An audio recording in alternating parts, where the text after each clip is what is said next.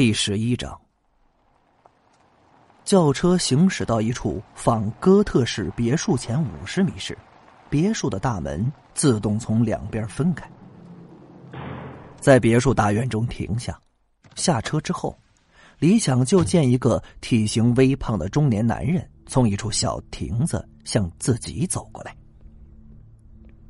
这中年男人穿着一身宽松的格子休闲装，脚步沉稳。手中玩转着两个墨黑核桃，气质上看上去倒有几分儒雅。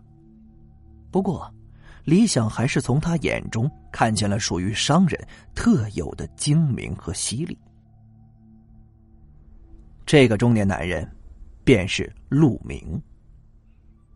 李想打量他的时候，他同时也在打量李想。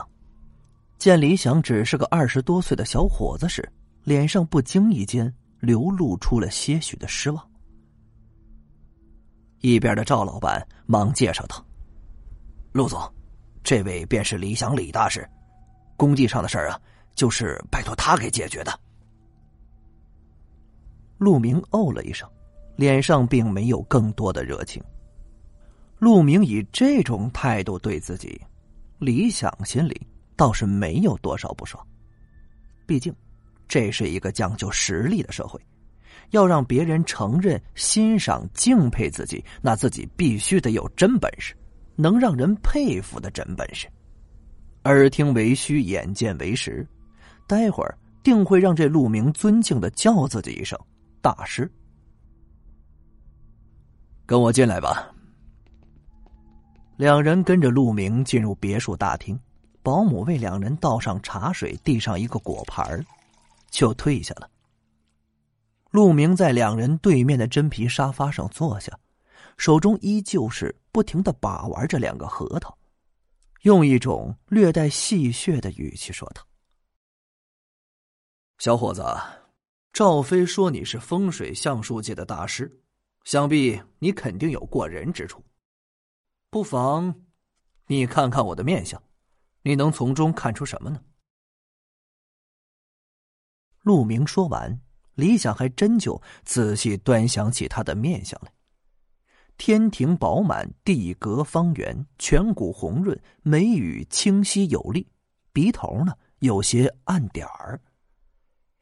这面相，这一看就是大富大贵之相，也难怪这陆明能走到今天。陆总面相极佳，乃富贵之相，只是近日睡眠不好，夜间难眠。早间一醒，且偶尔会出现头痛。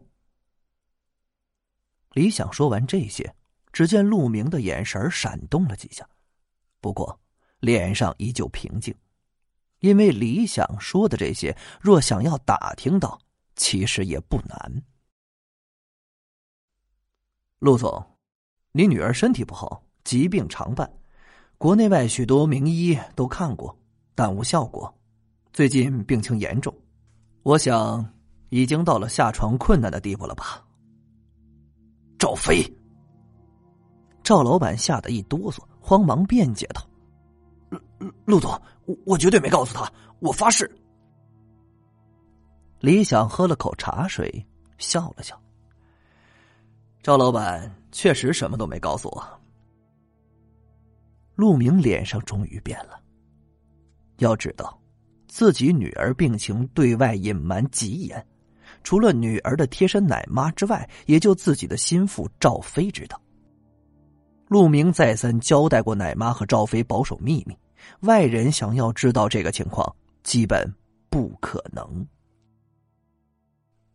想明白了这些，陆明的眼神有些灼热起来，看向李想：“你是怎么知道的？”李想站了起来，指了指左手边墙架上的一颗水仙花。我是通过这颗水仙花知道的。何以见得？这颗水仙花摆在东北角，那个位置在五行八卦上属于风巽位，风巽位主子女，水仙花乃是水性之物，代表的应该是女儿。从这儿呢，可以看出陆总应该有一个女儿。此外，这个季节正是水仙花生长最为旺盛的季节，但您家的这棵水仙花却叶子枯黄，长势孱弱，这代表您的女儿应该有疾病在身。感谢您的收听，去运用商店下载 Patreon 运用城市，在首页搜索海量有声书，或点击下方链接听更多小说等内容。